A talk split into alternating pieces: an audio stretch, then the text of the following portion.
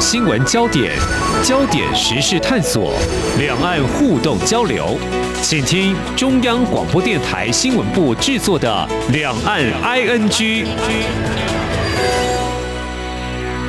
听众朋友您好，我是黄丽杰，欢迎收听三十分钟两岸 ING 节目。今天八月一号是中共建军九十五周年，逢五逢十，中国大陆传统上总是会扩大纪念或庆祝。而在周一所出版的第十五期官媒《求是》杂志，发表中国大陆国家主席习近平的文章，在庆祝中国人民解放军建军九十周年大会上的讲话。习近平表示，绝不搞侵略扩张，但有战胜一切侵略的信心，绝不允许任何人、任何组织、任何政党在任何时候以任何形式把任何一块中国领土从中国分裂出去。而谈到军事动作呢，自二零一三年后，共机频繁扰台便已经成为常态，军事演习规模和次数也有了变化。是否升高对外威胁？以最近来说，七月三十号在距离台湾本岛最近的福建平潭进行了实弹演习，似乎针对性极强。时间点恰好是美国众议院议长佩洛西可能会访问台湾，是否以此示警？而二零二七年是解放军的建军百年，会有外界所研判可能的武力犯台行动吗？台湾又该如何应应？我们在今天邀请淡江大学国际事务与战略研究所助理教授林颖佑观察探讨。非常欢迎林老师，你好。主持人好，各位听众朋友，大家好。好，关注相关的焦点的话，应该也会注意到了中共中央军委主席习近平谈到军队人才工作的时候，他强调，呃。政治标准是军队人才首要标准。他说，要贯彻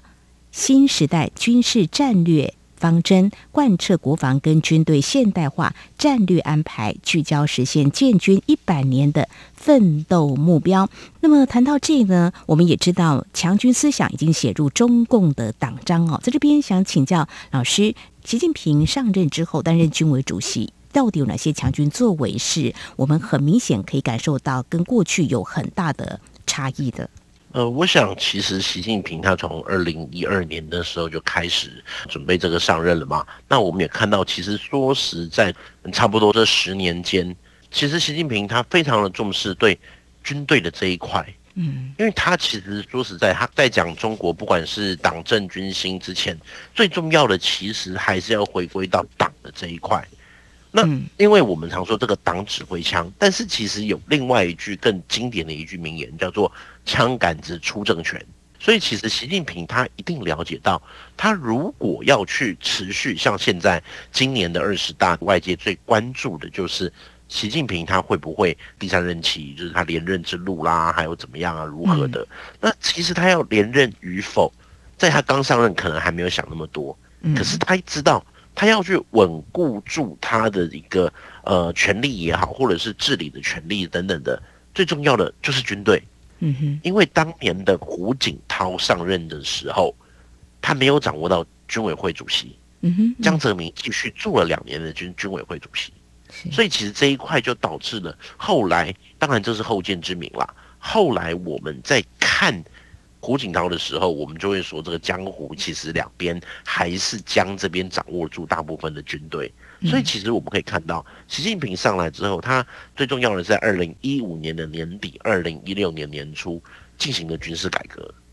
透过这个军事改革，他让解放军，呃，不管说是在组织编装，甚至是在一些战略思维上面。其实有相当大的改变跟相当大的一个变化。嗯哼，那这一些的一个变化，基本上我会认为，如果今天要我挑一项来讲它的一个强军作为的话，嗯，我会觉得是这一块。那也有朋友在问，就是说，呃，或者是今天我也顺便帮大家去解答一下，就是说，今天无论有没有军改，都会有航空母舰；无论有没有军改，都会有这个歼二十，都会有这一些新型的战斗机，因为。军改它不是对于科技的大跃进，它是在组织上面做调整。哦，所以其实这个组织的一个调整为什么会这么一个重要？嗯，最大的原因就是今天其实从我们讲从一九九九年科索沃战争到两千零三年的伊拉克战争，那时候解放军就看到了未来的战争可能空军的重要性比陆军强，嗯，可能需要的是联合的一个作战，陆海空还有这卫星的作用，联合作战，嗯嗯，好，但是当时的解放军他没有这一类的一个概念。所以在两千年以后，解放军大量的去翻译美国的国防大学的很多的一些文献，会翻译非常多美国的一些相关的我们讲准则或指导文件，做了非常多的这个工作。OK，在打基础。后来在胡锦涛的时代呢，他们当时在做的就是资讯化跟信息化。为什么胡锦涛讲科学发展观？是很大的一个原因，就是因为我。过去的这一些呃有了理念，可是我的武器如果没有办法连线的话，那还是没有用。嗯，所以其实到了这个阶段，他更强调的一点会是在这一个信息化的一个装备取得上面。是好，到了习近平的时代呢，习近平他知道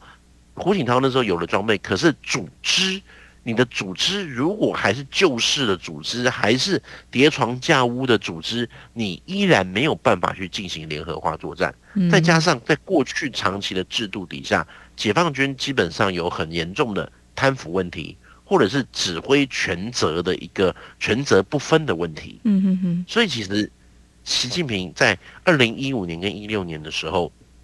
他所推动的军改，就是针对了这个组织改革。不管是这一个他们提出的军委管总、战区主战、军种主建，变成说是一个以一个战区来作为作战指挥。那再来的话，我们也可以看到他讲的什么强军思想啊等等的。因为习近平他很了解，我要掌握住解放军，才可以掌握住。中国的一个政治的一个政权，没有错。那这也会对于他未来，不管他要连任也好，或者是持续的去保持影响力也好，嗯，他非常的了解，说我第一步就是掌握住军权，嗯，所以其实除了在这次改造之外，我们也可以去看到他之前在讲的是这一个呃，听党指挥，能打胜仗，作风优良。最重要的第一个是听党指挥，所以其实我们可以去看到，在中国的一个军事传统里面的话，呃，掌握军权很重要。固然听党指挥是雷打不动的解放军的准则的一个，呃，我们的传统的讲法叫祖宗家法，是听党指挥。但是每一个领导他也知道，如果他想要长治，呃，不一定久安，但是他只要能够确保政权的话，当指挥枪之外，更重要的是。这个枪杆子出政权，掌握住解放军，他才可以持续的去发挥它的作用。所以我们可以去看到，除了在这个一些演习上面的话，他其实在上任之后呢，他也针对了蛮多的一些特别的军种来进行一些加强。那这里面最明显的其实就是海空军。啊哈，联合作战吗？您指的是这样的思维的落实？组织改造，一个是联合作战的思维，在组织改造是联合作战，但是联合作战有时候民众看不到，嗯，因为其实对习近平来讲，他今天很多的军事的演习，嗯哼，有时他不完全是在对这个呃部队训练，他也必须要透过这个演习，将这些讯息传达给民众。因为民众一定会讲，我缴了那么多的钱，那钱我看不到到底钱花到哪里去了。对，没错。而且我的组织改革了，一定会有人认为，那我是不是战力变得更强？如果没有，为什么要改？我裁撤这么多的单位，做了这么多的一个调动，成效在哪里？所以其实我们可以去看到他近期的一些演习里面，哦，其实很多是在实验他的这种。新的制度跟新的编装，在这近七八年的一个时间里面，他花了非常多的时间在做这个部队的整合，还有指挥系统的整合。嗯嗯，因为其实今天我们用一个公司来看好了，小公司改组可能都会有一些呃人是换了，位置也换了，可是公文系统还没换，系统还没上线，或者是中间的一些签呈什么等等的那一些。如果今天把它放大到一个大规模的解放军部队，更会有更多的冲突跟摩擦需要去磨合。是，所以其实今天对解放军来看的话，嗯、他在这一段时间的这些我们说所谓的强军作为啦，嗯，他很多时候其实不只是对外，也要在对内，对内。而且其实解放军他随着经济的发展相对来说比较好的一个情形之下，嗯嗯，他也有一些。新的装备跟武器逐渐的去服役，或者是逐渐的成军。那这一些其实有时它是不是真的是对台湾呢？说实在，我这个是打一个问号，是啊，也不全然。就好像对台湾不需要三四艘航空母舰了，对台湾不会需要到一些不能说重量级，或者是这么一个高端前端的一些新武器。嗯嗯，因为其实对对他来讲的话，如果随着他的海外的意义越逐渐的增加，是随着解放军或者是中国他的一个国家，他认为哦，他用他们的讲法，可能是强大，或者是他会在这个世界上其他地方都会有他的国力的时候，他自然会需要这样子一个大规模庞大的部队去执行这些任务。没有错，就好像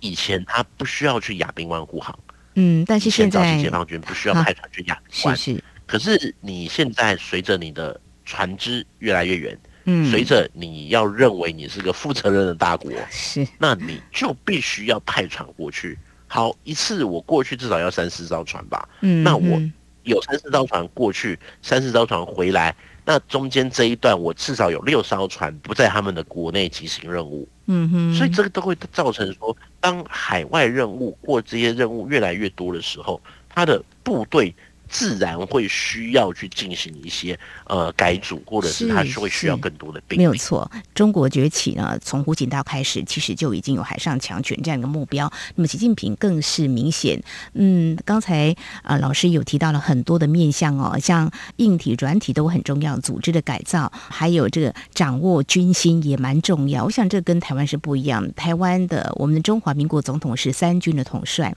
但是中国大陆的领导人党政军一体。一把抓的话，其实习近平是还蛮罕见的哈，呃，所以呢，他必须能够掌握到他可以来。推动，比如说军改重要的工作。刚才我们所提到，其实是在去年十一月的时候，他提到，就是说贯彻国防跟军队现代化的这个战略的安排，聚焦实现建军一百年的奋斗目标。最近，习近平前往这个中国人民革命军事博物馆参观，呃，一项展览的时候，他特别提到，其实也应该是扣合到刚才老师您所提到的，中共中央跟中央军委着眼实现中国。国梦的强军梦，引领全军推入推进政治建军、改革强军、科技强军、人才强军、依法治军，全面加强练兵备战、国防跟军队建设，来取得历史性的伟大成就。他也在提到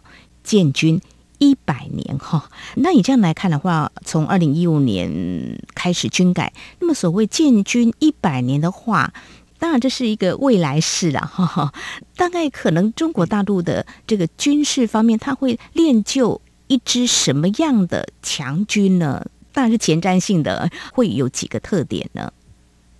嗯、呃，我想其实对现在的解放军来讲，他们都认为了，先说解放军他们自己的想法，他们认为其实他们开始从摩托化到一个机械化到信息化。嗯下一步，他们就认为要智能化，就是这种 AI 等等这一些。哦嗯、说实在，未来的解放军，他想当然尔，他在这个作战方面，他一定会是想要走美军的这个路线。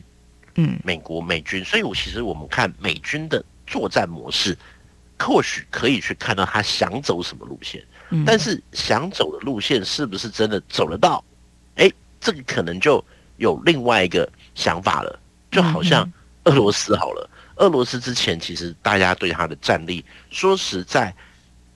绝对比现在还高。我必须这样讲。都之前大家对他的战力评估，但是在今年的二月爆发了这场乌俄战争之后，可能很多人就有去看到俄罗斯部队的一些，你要说短板也可以，或是他们的组织问题在哪？那这一些对解放军来说都会是个冲击。嗯哼哼哼，那其实我自己在评估，呃，先说他认为他可以做到了，他可能希望做到像美军一样的一体化联合作战。嗯、那他的这一个海军，你说没有办法像美国一样的蓝水海军全球布局，但是至少在所谓的第一岛链，甚至是在附近的东海、南海，最主要还是南海。嗯、南海掌握了，他自然就有机会前往到印度洋。OK，海军这可能这一块，那它的飞弹的发展，那这个这更不用讲。不管是在我们之前最近新闻常看到的一个呃超音速的飞弹，嗯、或者是呃在空军的话，它的逆中战机等等这一些，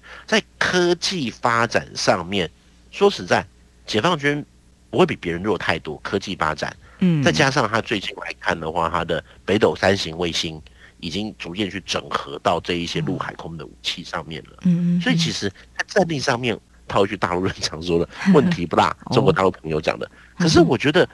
今天对解放军来讲，问题是出在哪里？嗯，问题其实可能出在两个方向，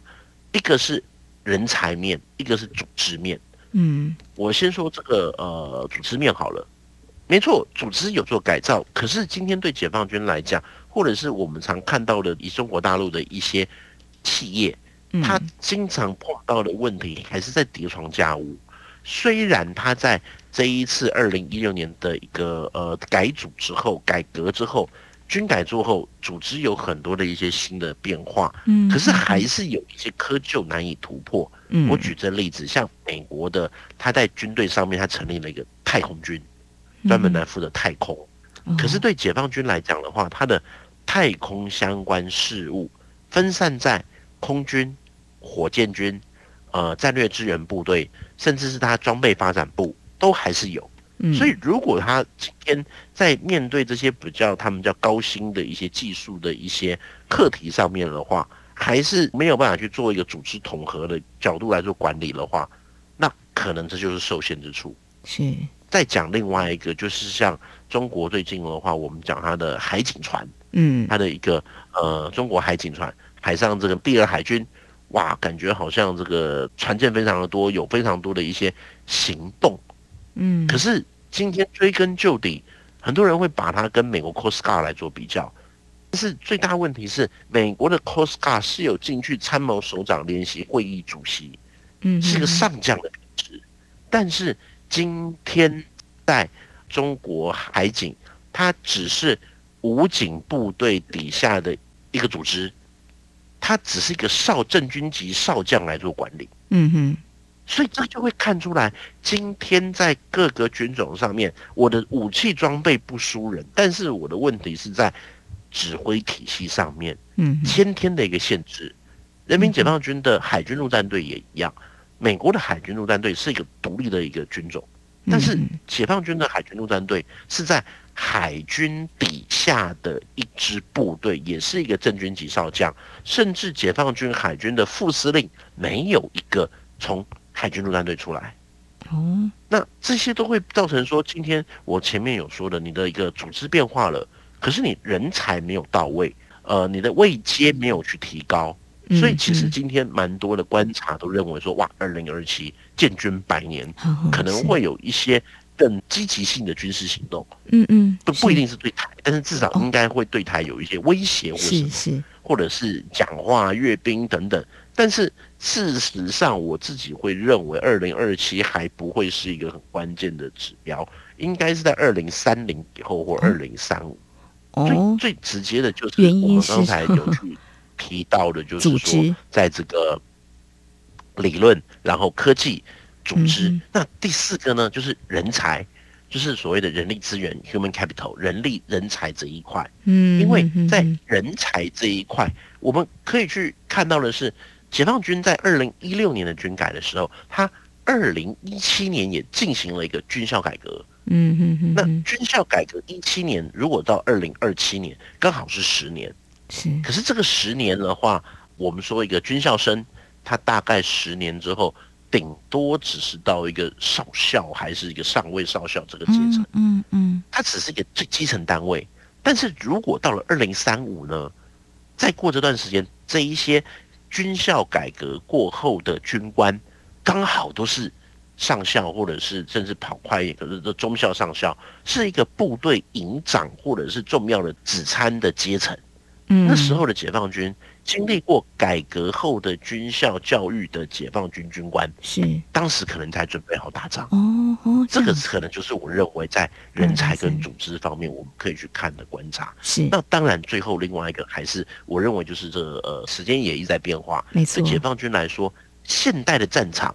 是不是符合二零一五一六年当时的概念？这也是个问题。是，特别像是这个俄乌战争。我自己其实会蛮认同，就是俄乌战后对于世界的作战有一些新的启发或改变。嗯，特别对解放军，是，是因为我们自己常会说，解放军它的一个组织就是美皮俄国，他要打美国的联合作战，可是他的组织。是跟 Russia 这一块会比较近一点的哦，是这一次俄乌战争之后，他会去做一些改革，这些经验跟教训会刺激他。嗯嗯嗯，好，非常谢谢大江大学国际事务与战略研究所助理教授林颖佑。那么在我们今天特别关注呃军事焦点，就是八一是解放军的建军，今年是九十五周年。那么在今年大家忧心就是所谓二零二七年，因为中国大陆领导人习近平一再提到所谓的这个。呃，建军百年，建军百年对他来说，当然有他二零一五年军改，呃，他必须要达到一个目标，嗯，所以他在过去这几年的确是有推动了很多的，包括组织的一个改造，还有人才方面的培养。但是就台湾来说，二零二七所谓建军是不是会有进一步的行动？如果以更专业的角度来看，李老师也告诉我们呢，呃，也许对人才来培养这个部分的话，也是也刚好二零三零年之后，也许是一个养成的一个很重要的接班的一个转轨或是一个接续哦。那另外组织这个部分的话，是不是也能够顺利有比较好的进展，也是一个观察的焦点。好，那不管如何呢，我想中国大陆在呃习近平二十大之后，渴望接任第三任。的领导之下，如果继续往前的话呢，我想军事方面的动向，我们还是要特别留意。当然，我们国防部做了相应的一些训练跟改变。不过，刚才老师您有提到，俄乌战事的爆发之后，给了解放军或许在作战的策略思维会有一些改变，可能会在哪个部分是我们可以留意？嗯，好。这个没错，这个俄乌战后，我会觉得这也跟他最近的，不管是在平潭的实弹演习可能还好，因为其实他的画的范围说实在并没有很大，而且实弹演习是什么样实弹？如果只是火炮的试射或防空高炮试射，这可能还好。那反而是他近期在这一个我们的，不管是在南海还是在台海周遭的一些飞行，其实我觉得我们可以去观察的，就是今天的俄乌的战争。如果今天没有美国跟北约源源不绝的信号的提供的话，嗯，那乌克兰不可能撑到现在。我觉得这是一个很现实的、很直接的一点。如果有西方国家的国家的支持，对西方国家，那西方国家的支持不完全是提供武器，更重要的是它附近的这些空中预警机、跟这些雷达机、跟这些呃电战机的飞行，它把这些讯号。源源不绝的提供给了乌克兰部队，嗯，所以等于在未来，以前解放军常说 A to A D，他要去阻绝拒止美军的介入，但是现在美国跟西方国家，他不用进入，他在一定的距离之内，他把他的电子讯号传递给乌克兰的部队，或者传递给国军，就可以进行攻击了。嗯哼，这是一个对未来战争相当大的改变。那在这样的概念底下的话，我们就可以去看到解放军他近期的一个呃演习，尝好像有一点尝试要把这些附近的飞机去进行一个驱离的动作。嗯嗯嗯，就像之前的话，有一呃加拿大也好、澳洲也好、美国也好的这种空中的这种电子作战机或巡逻机，在飞行的过程中间，都遭到了这些解放军战斗机的一个阻扰或干扰。嗯嗯嗯。他就会希望说，在封锁台湾上面，可以把封锁台湾这个网弄得更大哦。那这样这些外军比较没有办法飞过来进行支援或介入。嗯，我会觉得这个是他最主要的一个战略方向。嗯，那这个也是我们国军要特别有一些新的思维防范的嘛，哈。所以刚才提到像在福建平潭的实弹的演习，外界也有在观察，就是说，呃，一九九五九六年飞弹危机好像也是选择这个地点，所以中国大陆虽然有这个动作，或许像。对老师来讲，你会觉得可能威胁性还不大，但是还是有点示警的意味嘛？就是说，有可能跟台美之间，美国的众议院议长佩洛西到台湾，或者是八一建军，不无一点点这方面的事警的意味，还是脱不了，对不对？啊，这个当然，因为现在对解放军、嗯、对北京来说，嗯，他会更灵巧的运用军队演习来作为。对外示威宣示一个工具，嗯嗯哼，所以其实，在他现在我们讲叫做政策工具箱里面，嗯、军队的运用是他在执行外交上面或表态上面相当有用的一环。他自然会希望去哦有一些比较强硬的发言，嗯，透过这个军队的讲话，一方面是在对美国跟对外进行一些呃言论上面的一个。沟通，或者是你要说枪神或者秀肌肉都可以，嗯、但另外一边的话，他也同时希望呢就是把这些军队的一个展现，让他对内可以有一些作用，让他去对内借此去稳固民众对他的支持。好，我想请教老师，像在福建平潭的这个实弹演习，当然已经过了哦，但是就是说真的呃，用在这边福建平潭发射飞弹会打到台湾或台湾的外岛吗？是有可能的吗？嗯，如果你要看的话，是使用什么样的武器，这一点其实是我觉得蛮关键的一点。比如说，他今天就像我之前有提到，如果他只是防空高炮或者是什么机炮射击，这个也是实弹。但是他今天他不会去说他用什么实弹，他反而是把这区域画出来，达到一个事情的效果就够了。因为其实他如果从这个地方，在这个平潭这边有着长城的火箭炮或其他的武器。或者是他其实也不需要用这个，他用了这一个飞弹还是什么等等的话，基本上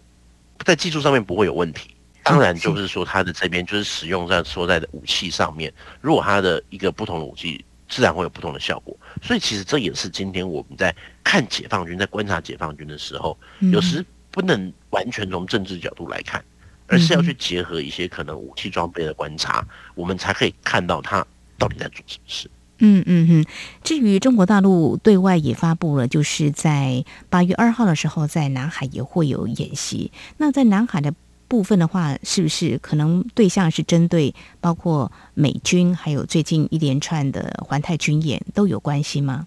嗯、呃，对，基本上解放军在南海这边演训从来没有间断过。嗯，那我自己会认为呢，就是南海这个地方在未来，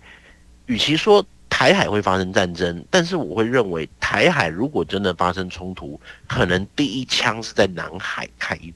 嗯，为什么呢？嗯，因为在南海这个地方是兵家必争之地。嗯，如果你能够掌握住南海的话，等于就把台湾的海上交通线来做一个主角了。嗯嗯嗯。那我们可以看到，现在对我们来说，我们很多的一些能源基本上是用天然气。那所以这些都会代表说，如果今天我们在海上这一块就先行失守的话，那我们的未来的一个作战可能就没有办法像乌克兰一样撑那么久。所以其实今天这些东西，解放军他也知道，所以对解放军来讲的话，他会第一步对台湾的攻击比较大的可能是在从海空先进行。嗯嗯嗯嗯。OK，好，这也是我们必须要正视的一个思维，要就是南海可能是一个军事的一个热点哦。嗯，我想还是不要轻启战事。不过国际的情势就很难预料的哦。那我们在今天是针对呢中共建军九十五周年，我们来看中国大陆这几年来的军事改革有哪些变化？那么我们应该如何来应应哦？那么特别是美国众议院议长佩洛西可能会访问台湾吗？目前公开行程并没有列入台湾，但是中国大陆在先前一再的示警，会有一些军事方面的行动。那么刚好在最近中国大陆有一些演习啊、我想这也是我们必须要留意最近一些相关的动态的。非常谢谢丹江大学国际事务与战略研究所助理教授林颖佑今天非常专业的观察解析，非常谢谢林老师，谢谢您。好，谢谢。好，以上就是今天两岸 ING 节目，非常感谢听众朋友您的收听，王丽杰祝福您，我们下次同时间空中再会。